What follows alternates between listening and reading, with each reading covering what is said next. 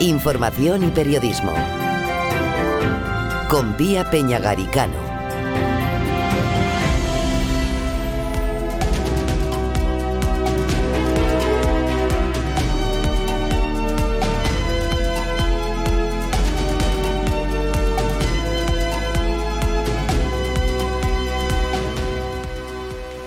Puerto del Rosario busca al autor o autores de los incendios ocurridos en varios vehículos este fin de semana, pero también el fin de semana anterior. Han sido en los barrios de El Charco y El Fabelo.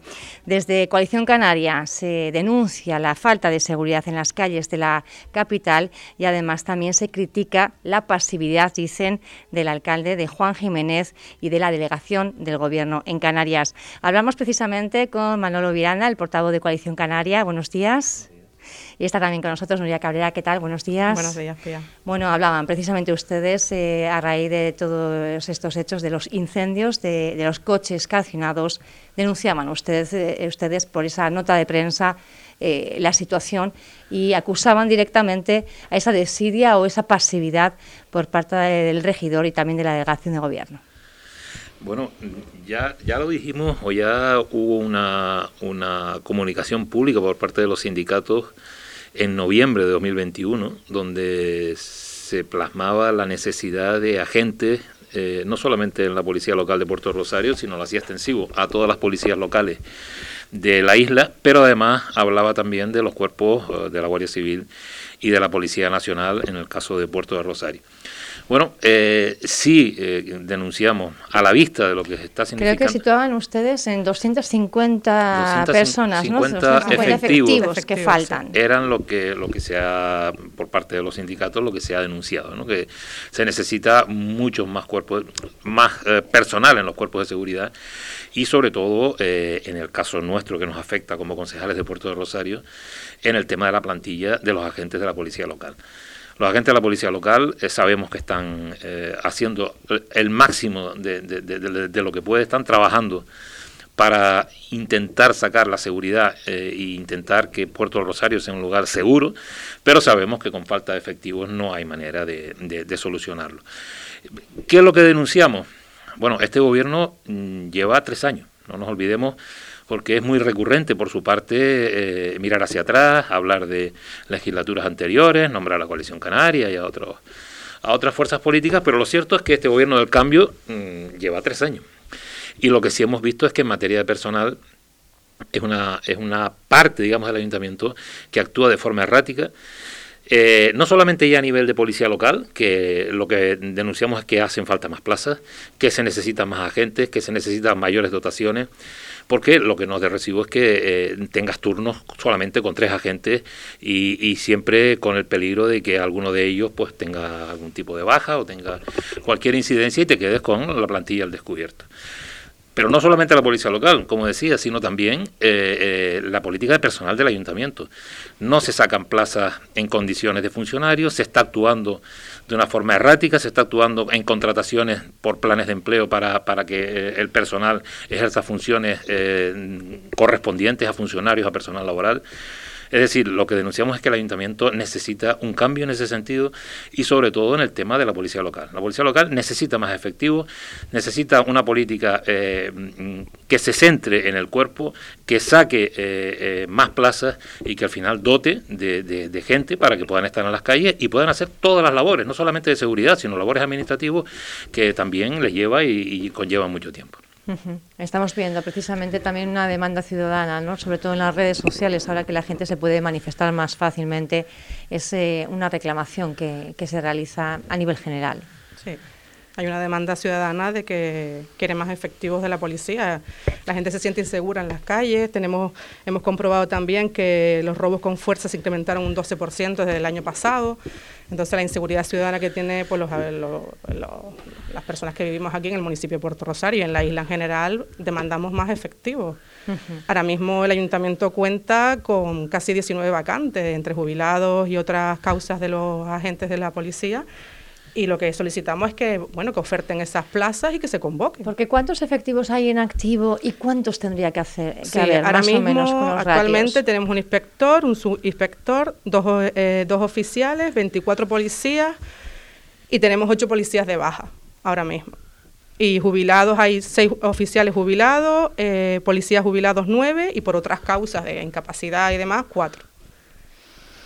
Entonces es una carencia bastante importante y además, como dice el compañero Manolo, si hay policías de baja, además, pues eso hace que la, bajada de seguridad ciudadana que podamos tener en el municipio.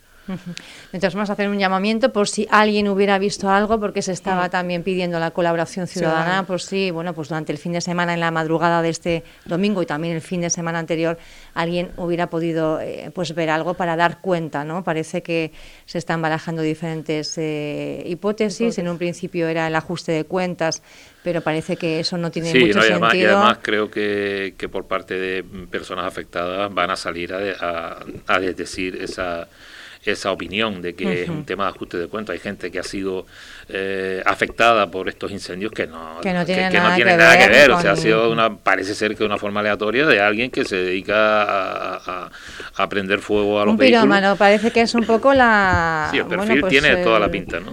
la hipótesis que más eh, fuerza va cobrando, ¿no? claro, si los barrios de Puerto Rosario no cuentan con, un, con, una, con patrullas que, que estén pues, a lo largo de la noche circulando y observando y vigilando, pues bueno, esta gente se siente impune, esta gente sabe que puede actuar en cualquier calle céntrica o no céntrica de Puerto Rosario y hacer cosas como estas, ¿no? O sea, quemar nueve coches en una noche es un delito y es un acto brutal, ¿no? Yo tengo como comunicado oficial por parte del jefe de la policía cinco vehículos. En casi todas eh, las informaciones eh, se están publicando ocho. Les pregunto, ¿saben? Y ahora usted ha dicho nueve. ¿Saben cuál es la cifra real de los vehículos afectados? Yo he escuchado en principio cinco y ocho. Cinco por parte del jefe de la policía mm. local, eh, otros dos el fin de semana pasado. Se sumarían al final serían un total de siete, ¿no?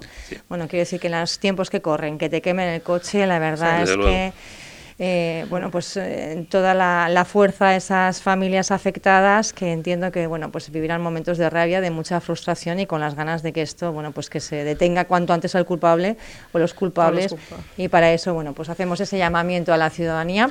Vamos a continuar con más eh, temas. Ustedes también hablando de la gestión de la corporación municipal volvían a situar otra vez en el ámbito, digamos, de los focos la situación de la perrera municipal que decían ustedes hace poquito que sigue a la deriva. Sí, nosotros en febrero presentamos una moción en el Pleno eh, solicitando a la concejala pues que realizara el convenio, la firma del convenio con las protectoras y asociaciones que querían adherirse a ese convenio. Ella se comprometió en ese pleno, que es un acuerdo plenario votado por toda la corporación del ayuntamiento, de que iba a ser un convenio marco. A día de hoy eh, que las asociaciones y protectoras han presentado todos los requisitos establecidos en las, estipulaciones del convenio, como el seguro de responsabilidad civil y demás, a día de hoy no se ha firmado el convenio marco. Es una dejadez por parte de la concejala de Bienestar Animal, por parte del alcalde, que es el máximo responsable del ayuntamiento, y esa protectora sigue sin poder entrar a la perrera, se lo niegan. Y ellas nos comunican que bueno que sigue sin tener veterinario los perros, que los perros siguen sin ser atendidos, sin, sin darle la medicación que, que algunos perros llevan y demás.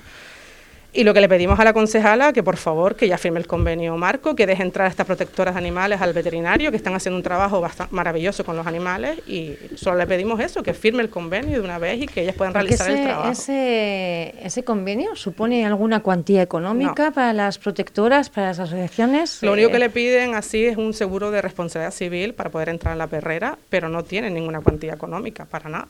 O sea que es una, una, cuestión más de trámite administrativo, burocrático que otra cosa, ¿no? Mm. Al final la concejalía, la impresión que tenemos es que le queda grande a la concejala, ya lo hemos dicho en más de una ocasión. O sea, eh, eh, eh, se están tomando, o sea, no es normal que, que haya habido en el periodo de un año, año y medio, tres veterinarios distintos y que periódicamente esos veterinarios, por presiones, por, por, por, por, por, falta de, de, de, garantía en el trabajo, se cojan una baja y se, y se manden a mudar y al final tiene continuamente una carencia de personal específico para hacer los trámites propios de la, de la perrera, que tendrían que estar en manos de un funcionario. Pero bueno, se van contratando veterinarios uno tras otro y no sabemos la razón, pues van eh, cogiendo bajas, van dejándolo y una baja y otra baja. El tema es que la situación es insostenible. Al funcionario se le, al funcionario, al, al, veterinario se le pone como pantalla ante las reclamaciones de las distintas eh, protectoras de que aquello no está en condiciones y es el, veterinario el que sirve de pantalla entre los responsables políticos. Que tiene que dar la cara, por El que da la cara y el que niega el acceso y el que se pone delante para decir que, que, aquí ustedes no tienen nada que hacer. Y eso es lo que está ocurriendo en la perrera y no se le está dejando el paso a personas que lo único que hacen es ir, velar por el, por el bienestar animal, sacar a los perros que se estresan dentro de una jaula cuando están un mes en una jaula, sacarlos, pasearlos, en fin, son labores digamos, no digamos humanitarias, pero sí labores de, de, de, de, garantizar que los perros están en buenas condiciones. Eso en el ayuntamiento parece que da igual. Llevamos eh, iniciativas, llevamos eh, cualquier, eh, a los plenos hemos llevado prácticamente todas las iniciativas, comparecencias, emociones, intentando que el ayuntamiento haga algo. Un convenio que es un convenio relativamente sencillo, un convenio marco donde lo único que tienen que hacer las asociaciones es adherirse con unas condiciones. Bueno, lo que nos dice la concejala que es un tema complicado un convenio con asociaciones para velar por el bienestar animal. Eso es nada en la administración, nada. O sea, es llevarlo a un acuerdo plenario y que presenten una documentación. Bueno, pues eso no hemos conseguido que se lleve a cabo, no los dejan entrar, las, las, voluntarias en este caso se presentan con, con, interés para poder eh, mejorar la situación de los perros, no quieren que entre, los veterinarios se oponen, eh, en fin, aquello es un auténtico caos y los culpables, mm, desde luego no hay otro que la concejala del área, desde luego, y desde luego subsidiariamente el alcalde, que sabe de toda esta situación, que está detrás de ella, pero que no hay manera de que, de que tome soluciones. Y ahí estamos, los pobres perros eh, denunciándose continuamente. El otro día estuvo el Seprona, ha habido denuncias en fiscalía, decir, eh, eh, continuamente poniendo sobre la mesa la situación de la perrera, pero aquí no se toma medida ninguna. ¿La denuncia a fiscalía a qué se refiere? Bueno, tenemos conocimiento de que hay denuncias puestas por las asociaciones por el malestar de los, de los, de los perros. ¿Por qué asociaciones en concreto? Sí, bueno, nosotros, la, que ha mostrado interés en esta situación es Silvercan, es una, una de las asociaciones que está eh, reivindicando el poder atender a los animales, y bueno, y Silvercan eh, eh, continuamente manifiesta el, el, el, desasosiego que le causa la actitud de la concejala y por supuesto la del alcalde. Así la perrera municipal, Nuria, también en esta línea. Sí, sí, la misma línea que, que acaba de decir el compañero, sí.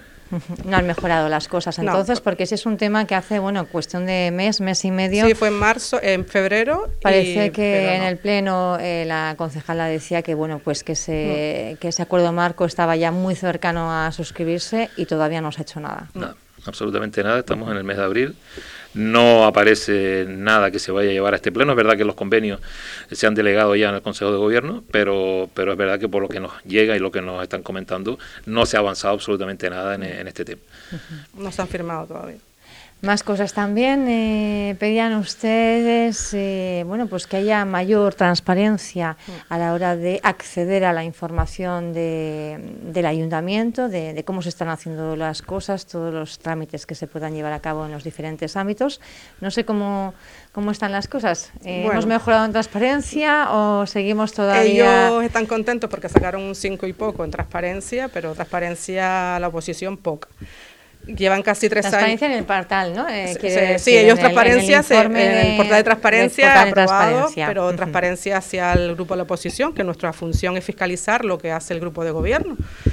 Y es un derecho fundamental que tenemos los, grupos de la oposición de, pedir los expedientes. Hemos pedido muchísimos expedientes desde que empezó la legislatura y yo creo que si hemos pedido, no sé, 60, nos han dado 58. Eh, hemos puesto una queja al diputado del Común, el diputado del Común nos contesta el año pasado que bueno que le solicita al ayuntamiento que nos den los expedientes.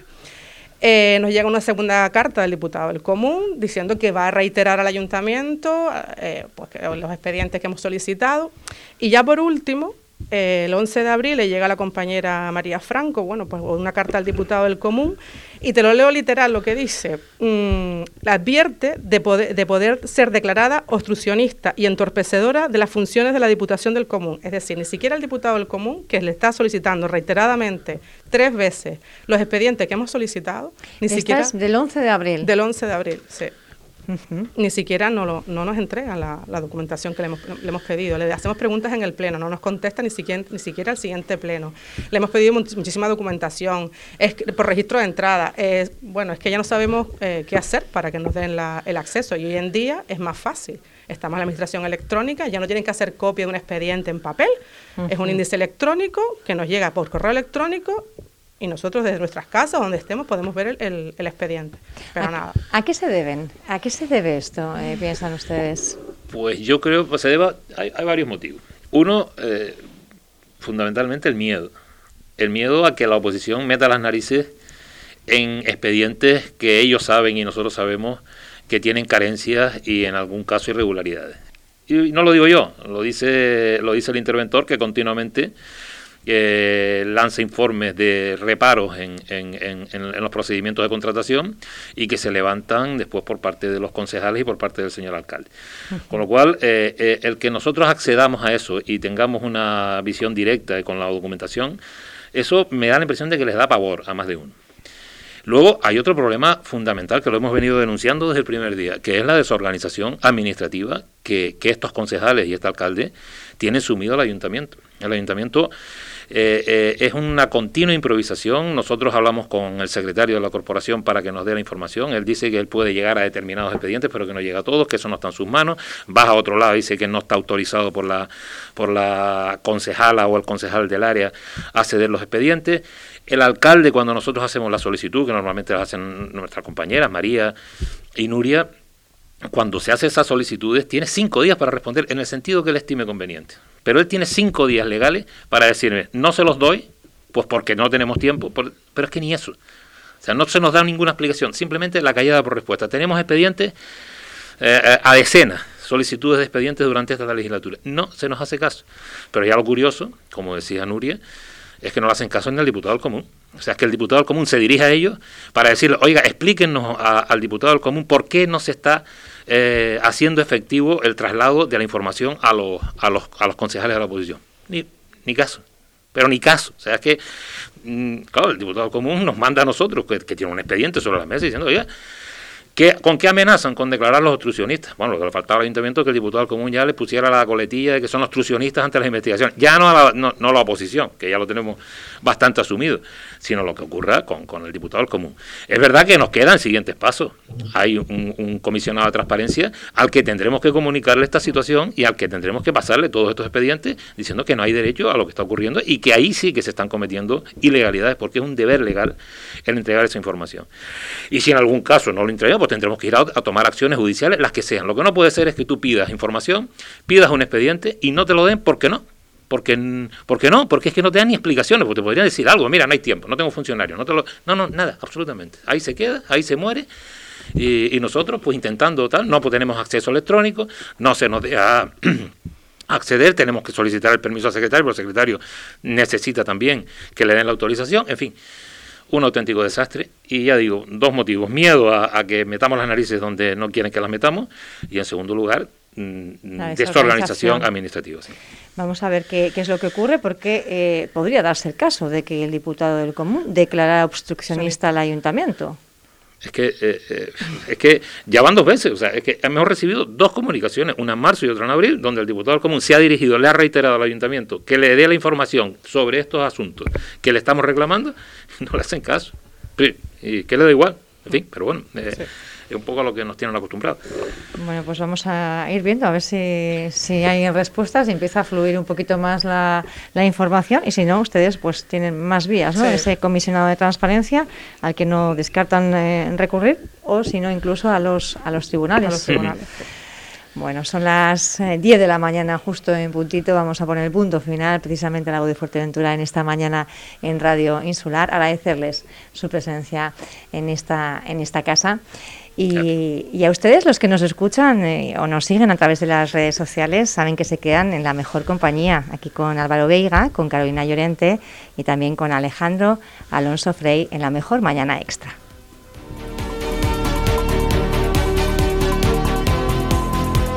Vuelvo a escuchar esta entrevista en radioinsular.es.